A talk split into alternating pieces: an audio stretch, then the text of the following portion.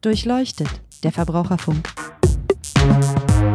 Ein Podcast der Verbraucherzentrale Baden-Württemberg.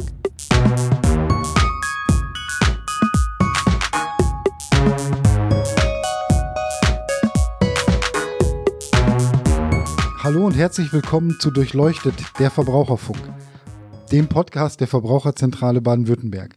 Mein Name ist Niklas Haskamp, ich bin Pressesprecher bei der Verbraucherzentrale Baden-Württemberg. Heute wollen wir über das Thema Nutri-Score sprechen. Ähm, Nutri-Score wird seit einigen Wochen in den Medien diskutiert. Es geht dabei um die bessere Kennzeichnung von Nährwerten ähm, auf Lebensmittelverpackungen. Also wir haben jetzt schon ähm, die Pflicht, dass Nährwerte gekennzeichnet oder angegeben werden müssen, aber ähm, das geschieht meistens irgendwo hinten im Kleingedruckten und mit einem äh, Nutri-Score oder auch einer Lebensmittelampel oder ähnlichen Konzepten könnte man das Ganze ein bisschen sichtbarer machen. Das wäre gut, dann ähm, kann man schneller erkennen, wie viel Zucker beispielsweise in Lebensmitteln enthalten ist und so weiter. Ja, dazu haben wir meine Kollegin Frau Mantei hier. Christiane Mantei ist Abteilungsleiterin äh, des Fachbereichs Lebensmittel und Ernährung bei der Verbraucherzentrale Baden-Württemberg. Hallo, Frau Mantei. Hallo, Herr Haskamp. Frau Mantei, was, ich habe es schon so ein bisschen vorweggenommen, aber was ist eigentlich ein Nutri-Score und warum brauchen wir das? Ein Nutri-Score ist eine äh, Nährwertkennzeichnung in Ampelfarben, also grün, gelb und rot und Abstufungen dazwischen. Das ist der Unterschied zu der alten Ampel, über die wir vor über zehn Jahren diskutiert haben. Da gab es nur diese drei Farben. Inzwischen haben wir auch Abstufungen. Okay, das heißt, ich habe dann auf der Lebensmittelverpackung unterschiedliche Farben und die sagen dann erstmal grundsätzlich was dazu aus, wie viel Zucker ist da jetzt drin, grün wenig, rot viel, so ungefähr. So ungefähr ist das. Der Nutri-Score äh, berücksichtigt dabei einmal ungünstige Bestandteile, also Fett und äh, gesättigte Fettsäuren, Salz und Zucker. Er berücksichtigt aber auch ernährungsphysiologisch günstige Nährstoffe, eben Protein, Ballaststoffe, Obst, Gemüse, das ist in diese Bewertung mit einbezogen. Ah, okay, das ist also so ein, so ein Gesamtmix. Also es werden die Nährwerte eines Lebensmittels so insgesamt betrachtet und bewertet und dann kommt da am Ende eine, ja, eine Bewertung, eine Farbe dabei raus, wo ich dann sehen kann, im Gesamtverhältnis gut, mittel, schlecht. Ja, ich kann also äh, erkennen, ob es sich ein, äh, um ein ausgewogenes oder um ein eher unausgewogenes äh, Lebensmittel handelt, also bezüglich des Nährstoffgehaltes. Also unausgewogen, unausgewogen wäre dann beispielsweise extrem viel Fett oder extrem viel Zucker. Dann wäre genau. das schon im roten Bereich sozusagen. Genau. Aber ich kann das ja eigentlich im Einzelnen hinten auf der Verpackung, da wo die Nährwerte angegeben sind, schon ablesen. Warum finden Sie, brauchen wir trotzdem so eine vereinfachte Angabe?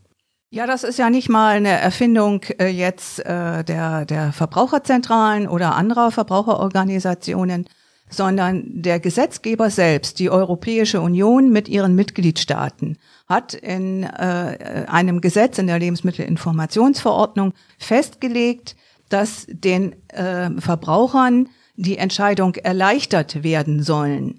Das heißt, außer der äh, umfassenden Nährstofftabelle auf der Rückseite ist es auch zulässig, auf der Vorderseite andere Darstellungsformen zu wählen. Und in einigen Ländern gibt es das schon. Ne? Der, der Nutri-Score ist, glaube ich, 2017 schon in Frankreich eingeführt worden. Gibt es da schon Erfahrungen, wie da so die Resonanz ist? Ja, aus äh, Frankreich gibt es schon äh, gute Erfahrungen. Also zum einen die Erfahrung, dass Verbraucher ihn tatsächlich nutzen, dass sie ihn tatsächlich auch sehr gut verstehen. Da gibt es also ganz eindeutige Untersuchungen dazu. Und ganz eindeutig ist auch, dass der Nutri-Score in Frankreich äh, rechtlich zugelassen ist über ein Notifizierungsverfahren bei der Europäischen Union. Und ganz konkret, wenn ich jetzt ähm, am Wochenende Großeinkauf für die Familie mache, ich bin ehrlich gesagt so lebensmittelmäßig nicht so besonders bewandert. Und äh, wenn ich die Packung umdrehe und gucke mir das an, dann drehe ich die auch ganz schnell wieder um, weil ich dann doch nichts verstehe. Also wie hilft mir das konkret weiter, wenn ich jetzt den Familieneinkauf mache? Ja, die Nährstofftabelle auf der Rückseite zeigt mir ja generell äh, die Nährstoffe pro 100 Gramm. Und ich kann jetzt aber selber noch nicht so richtig einschätzen, insbesondere bei verarbeiteten Lebensmitteln wie einem Fruchtjoghurt, wie Keksen, wie einem Fertiggericht, ist da nun viel oder wenig von diesem Nährstoff drin. Und genau diese Entscheidung, die erleichtert der Nutri-Score für die Menschen, die das wichtig finden und sich äh, an sowas auch orientieren möchten.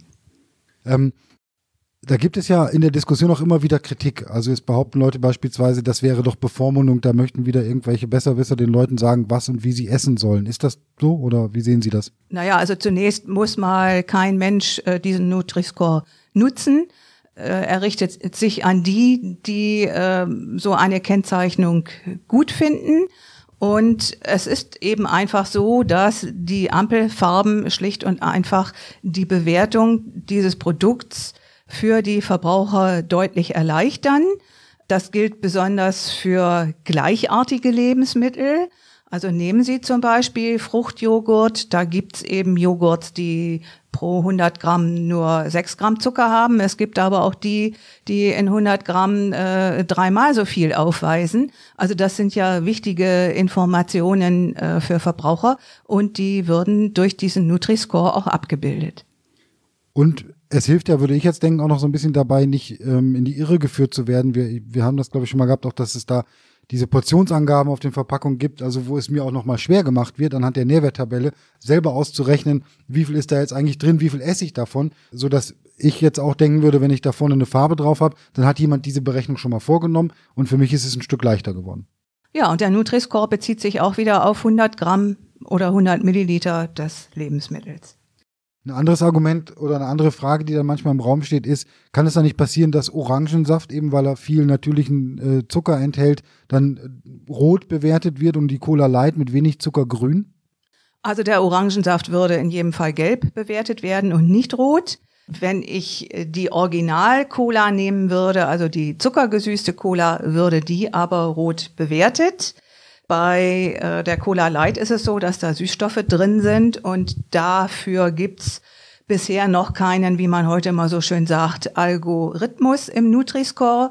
Das ist aber etwas, woran man noch arbeiten kann. Der Nutri-Score wird ja auch evaluiert und es gibt ja tatsächlich auch Bestrebungen, dass man ihn in möglichst vielen äh, Ländern der Europäischen Union einsetzt. Das heißt, wir gehen davon aus, dass hier der Nutri-Score noch weiterentwickelt wird.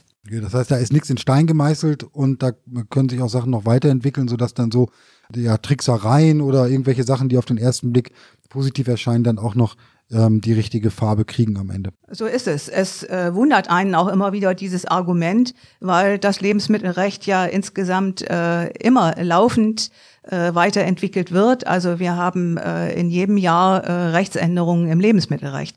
Man fragt sich, warum das ausgerechnet bei der Nährwertkennzeichnung anders sein soll. Ja, ich habe da schon so eine Idee und kann mir vorstellen, dass es da einige ähm, auf der Seite der Lebensmittelhersteller gibt, die das nicht so gut finden. Ich bin eigentlich überzeugt, ich finde es ähm, sehr gut. Für mich wäre es eine große Hilfe. Wie sieht's da jetzt aktuell aus? Was muss noch passieren, damit es kommt? Ja, ähm, dafür müsste ich jetzt fast etwas länger ausholen. Also im Moment ist es ja so, dass diese neuen Nährwertinformationen äh, freiwillig sind.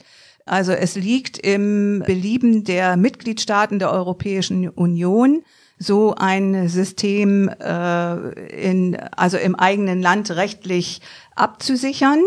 Und wenn Sie an den Nutri-Score denken, den gibt's ja im Moment in Frankreich, in Belgien, in Spanien, auch in Portugal und Länder wie Luxemburg und die Schweiz denken gerade intensiv darüber nach. In Deutschland wird es auch diskutiert. Das heißt, es wäre natürlich schön, wenn man auf in der gesamten Europäischen Union, in allen Mitgliedstaaten dieses Kennzeichnungssystem bekommen würde, damit es keinen Flickenteppich gibt. Zurzeit läuft eine Unterschriftenaktion, äh, an die von mehreren Verbraucherverbänden in der Europäischen Union initiiert wurde und online kann man ähm, hier unterschreiben, um ja, die, Kos die Kommission dazu zu bringen, sich noch einmal mit diesem Thema zu beschäftigen. Damit es eine einheitliche Regelung gibt, die für ganz Europa gilt. Ähm, wo Sie diese Umfrage finden und noch weitere Informationen zum Thema Nutri-Score haben wir bei uns auf der Internetseite zusammengefasst. Auf www.vz-bw.de slash podcast finden Sie diese und andere Folgen und können sich da die Links zu weiteren Informationen auch ansehen. Bis hierhin vielen Dank, Frau Mantei. Ja, gerne. Ich denke, wir äh, sprechen uns hier das ein oder andere Mal auch noch. Es gibt noch einige Themen, die wir mal anpacken wollen. Wenn Sie noch eine Idee haben, worüber wir mal sprechen sollten, Fragen oder Kritik zu diesem Podcast, dann schicken Sie uns gerne eine E-Mail an online.vz-bw.de. Würde mich freuen, wenn Sie das nächste Mal wieder reinhören bei einer weiteren Folge unseres Podcasts. Bis dahin, tschüss.